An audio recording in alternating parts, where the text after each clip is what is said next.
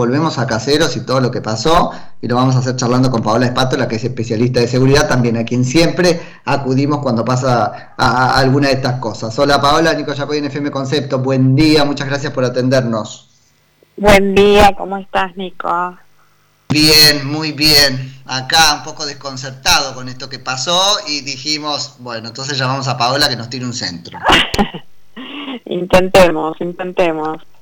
A ver, no, me pareció mucho tiempo, nueve horas y después este desenlace y después este Bernie. Entonces lo primero que se nos ocurre en lo que enfocar es en, en, la táctica o la estrategia de la policía, ¿no? Mira, eh, el grupo Halcón y los negociadores son personas altamente capacitadas en Argentina, eh, muy capacitadas. Y la realidad es que cuando vos estás ante un escenario como el que suponemos, porque todo es una cuestión de suposición, pero que todo indicaría, ¿no? Que estás ante una persona con alienada que lleva adelante una acción de esta manera, vos lo que generás desde eh, la, la fuerza es intentar una negociación por encima de todo producir el desenlace final y ves que no llegas a esa posibilidad de negociación, a un acuerdo, a que desista, o sea, pensemos que por la información que circula, eh, en ningún momento se pusieron condiciones, o sea, el, secuestra, el secuestrador no pedía nada a cambio por desistir, o sea, no es que tenía un objetivo. Claro, con lo cual no hay objetivamente tal negociación. claro, es como que vos entras en una negociación que no es tal, porque al no Claro, ya no es negociación, ya eso te da un dato como negociador de que la vía de la negociación no existe. Y es muy complicada, pero vos tenés que siempre, siempre, eh, cuanto más hablas y te vinculás con la persona que está, que el, secuestrador, más empezás a, o sea, como es, es personal capacitado para esto, más empezás a descubrir la psicología interna de esta persona y vas buscando elementos para ver en qué momento lo que quebrás significa, lo significa cede y, desiste de la acción.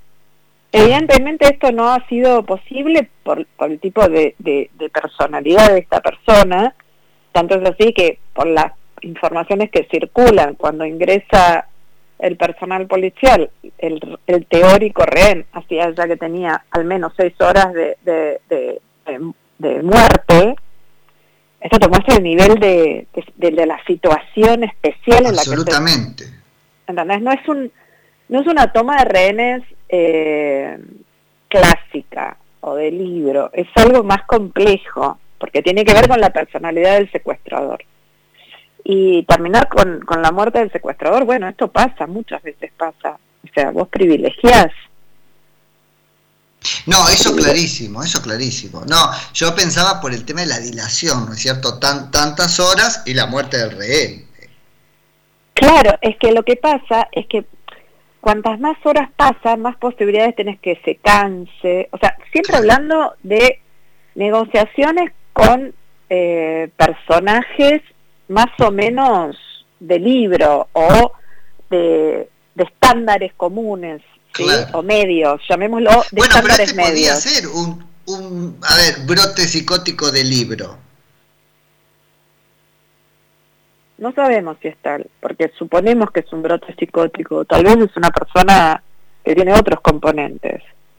¿Entendés lo que te digo? Sí, sí, claramente, sí, qué difícil, ¿eh? Igual, a ver, eh, lo difícil es la situación de los, de los negociadores cuando tienen que decidir hasta acá llegamos. No hay más para hacer, ¿entendés? Siempre buscan, eh, por, por encima de todo, preservar la vida del rehén, pero volvemos sobre el tema. Por ejemplo, se les piden, bueno, quiero hablar con los rehenes, quiero ver cómo están, díganme en qué situación están. Ahora, evidentemente esto fue imposible en esta situación porque el que estaba enfrente era como una pared. O sea, vos intentás... Impresionante, claro, ¿cómo quebrar, esa pared? ¿cómo exacto, vos pensémoslo como un bloque, ¿sí? Donde vos vas llevando un diálogo. En un momento empiezan a, o sea, el secuestrador empieza a confiar en el negociador de a poquito. Eso te puede llevar dos horas, tres horas. Sí, claramente. Y siempre tenés, eh, vas, eh, le satisfaces algún tipo de demanda. O sea que vos tenés que estar adiestradísimo para poder incluso detectar qué demanda hay sin que la haga. Exacto, para llevarlo, entonces lo vas llevando. Entonces, desde comida hasta agua, hasta mm. cuál es el objetivo. Sí, sí, sí. ¿Entendés? O sea, eh, y la verdad, Argentina tiene eh, expertos de primer nivel, eh, de, nivel internacional. No tenés nada que envidiarle a, a nadie. Es gente en la negociación. capacitada, sí, negociadores. Y el grupo, ¿quién era? Era un tal Pablo en un momento, ¿no es cierto? Claro, van cambiando los nombres porque nunca se revela el verdadero nombre. Ah, ok, pero me acuerdo que decía el Pablo, pero no sé si no era el Pablo de Ramallo o quién era, pero... Siempre es un... Eh, en un momento eran siempre Pablos. El, ah, ok, Y hubo un Pablo, si te acordás, en Urquiza. ¿Te acordás cuando hubo una toma de rehenes que duró como una noche entera hace mucho tiempo? Sí, no, tengo más presente Ramallo, ¿fue? Sí, sí, sí, sí, ahí había un Pablo, sí. Ah, por eso, y después otro Pablo también, ok, y yo, sí, es cierto, porque esto te lo estoy diciendo, me quedó un poco de leer las notas esa idea de otra vez Pablo, llamaron a Pablo porque sabe, pero ahora vos me traes que Pablo es otro, claro. siempre es Pablo. siempre es Pablo. Perfecto. No, es más, eh, vos fíjate que cuando querían avanzar y veían que podían, e intentaban encontrar un hueco, recibían disparos. Claro. O sea, es una situación muy atípica. No tenías mucho margen. Sí. Pero vos Ahora, yo sabés con cuánta gente están adentro. Sí. Fantaseando. Eh, ¿No había posibilidades de, de, acción este, concomitante física a la vez que se lo distraía con una negociación? Digo, ¿qué era? ¿Una casa? ¿Entrar por atrás? Eh, ¿Disparar algo que lo duerma? Yo pregunto boludeces, ¿eh? pero a veces desde ahí podemos empezar a charlar. O sea, eh, a ver, se observan todos los lugares, se, se, se van apostando los francotiradores en determinados lugares para empezar a ver si lo ubican, o sea, en la mira al secuestrador. Tampoco sabes cuántas personas tenés adentro. ¿Entendés? Ese es todo un trabajo, por eso lleva tanto ¿Pero no le podés eh, envenenar el agua del tanque con algo para dormirlo? no, no, no, no, eso no, existe. Por lo, general, por lo general se corta todos los servicios. Ah, cortas, claro. Eh, es, como sitiarlo, claro, claro, claro. Lo aislás. Eso. Lo aislás y lo circunscribís, porque cuanto más aislado y más circunscripto esté eh, en el espacio físico, más posibilidades tenés vos de si hay que disparar, disparar con de manera certera y no, no matar a un rehén. Okay. Vos pensás que se supone, vos, vos pensás que estás del otro lado. Se supone que hay un rehén, se supo, es información que se va recabando. Vos no sabés si hay dos, tres, ¿entendés? De la misma manera que cuando entraron vieron que el rehén estaba muerto. Ahora, en este caso sí tenían esa info, Paola, ¿o no? Porque estaba la gente que había escapado de la cena, su mujer... No, no, no, no, pero muerto, que estaba muerto... No, no, muerto no, muerto no, ah. pero que había uno solo. Sí, todo se supone. Porque más allá de que se, si, se escaparon uno, dos, tres, o sea, esto es toda una construcción que tenés que hacer carente de información. y la información te la va dando y te está adentro. Absolutamente. Y, eh, a ver, esto también tiene que ver con la violencia, ¿viste? Me parece que es un llamado de atención importante, porque este personaje era un personaje extremadamente violento. Bueno, y ahí aparece lo otro, ¿no es cierto? El abordaje que estamos teniendo de la salud mental y etcétera, etcétera. El, el terrible abordaje que tenemos de la salud mental a partir de una ley que se hizo para los Países Bajos. Sí sí, bueno, ese es un punto. Divina la ley, divina la ley. A ver, que alguien lo pueda, le pueda dar practicidad y éxito a la ley, porque en definitiva, ¿sabes cómo termina esto? Con la gente que no la con la familia que no puede resolver esta situación. Absolutamente. Suelta de manos, porque al final No, pero aparte no importa si tenés dinero o no tenés dinero. Si, no, no, esto es algo que cruza a, a toda la sociedad frente a la ley de salud mental. Vos terminaste por buscar un proteger y terminaron desprotegiendo. Sí. Sí, absolutamente. Bueno, ahí tenemos entonces una de las madres de este borrego. Está, bien. No tengas dudas. Sí, no tengas dudas. Es lo mismo que pasó cuando fue el brote de Chano. Sí. ¿Cuál es el problema? La ley de salud mental. Sí. Y lo mismo que pasó en el caso de acá Alcorta, eh, resuelto diferente, pero también había una persona desequilibrada en el medio, ¿no?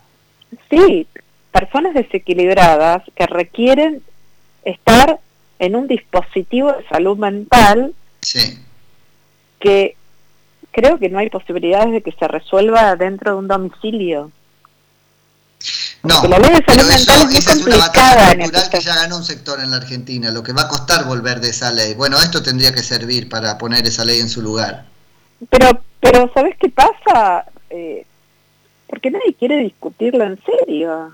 No. O sea, a ver, hay cuestiones en nuestro país que el problema, ¿sabes cuál es? Que no tenemos la valentía de sentarnos a discutirlos y que la síntesis es dónde estamos, de qué, con qué recursos contamos y qué es lo que podemos hacer.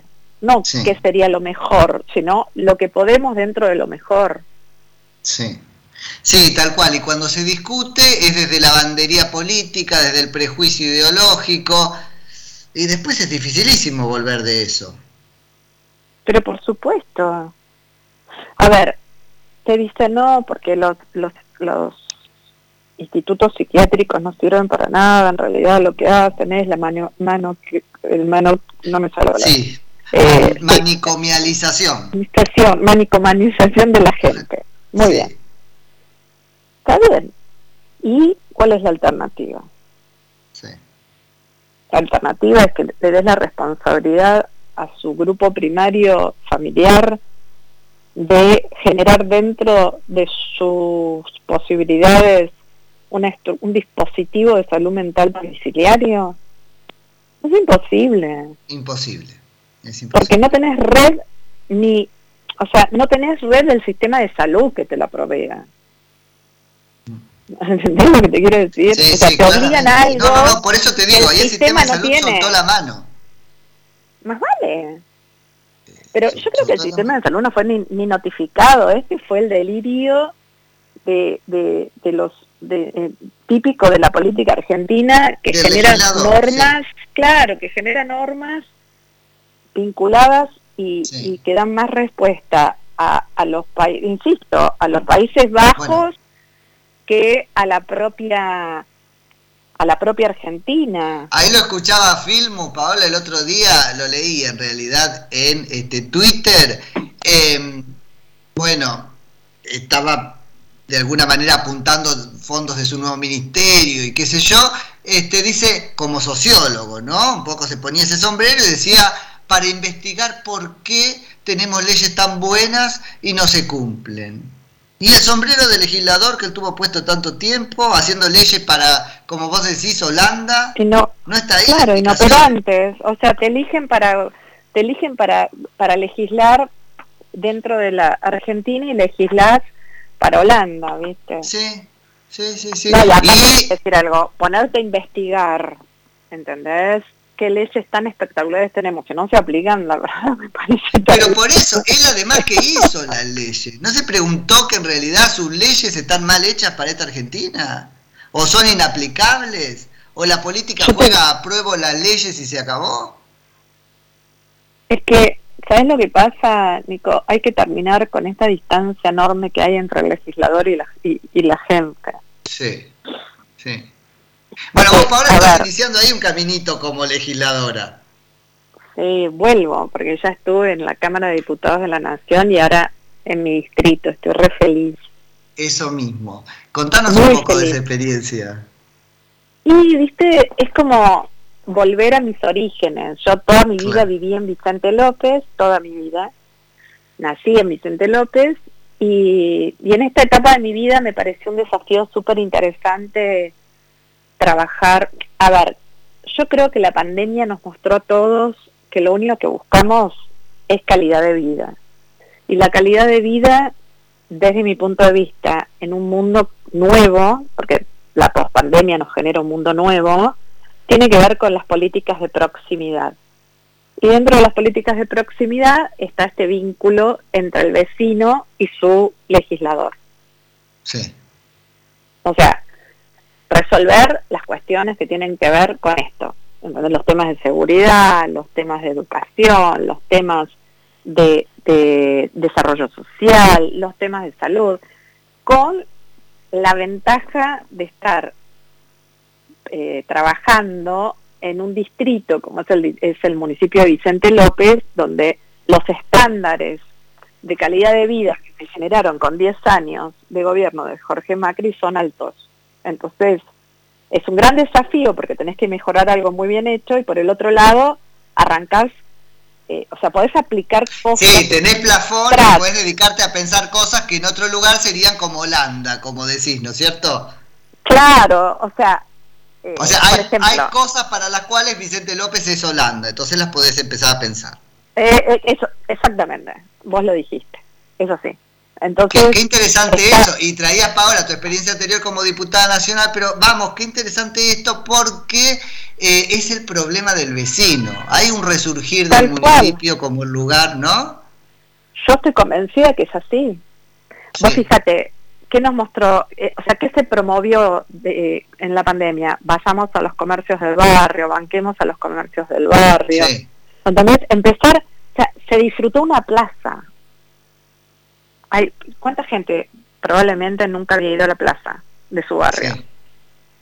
Entonces, esto para mí se, se inició un, un, un nuevo camino entre el vecino y el político, el vecino y su representante. El vecino, ¿entendés? Hoy se valoran más las cosas. Sí, cercanía. Sí, sí, Hay una nueva cercanía, tal cual. Sí, y que está pasando acá y en todo el mundo. ¿eh? Es así.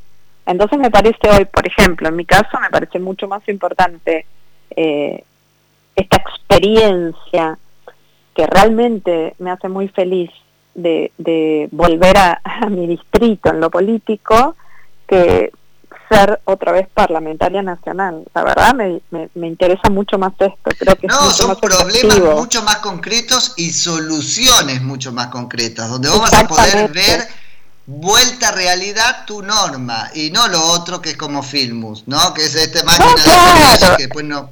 Exacto, exacto. Vos, por ejemplo, digo, control de alcoholemia control de alcoholemia es control de alcoholemia. No puedo decir, bueno, pensemos. No, vas, te parás con tu sistema de seguridad, lo haces.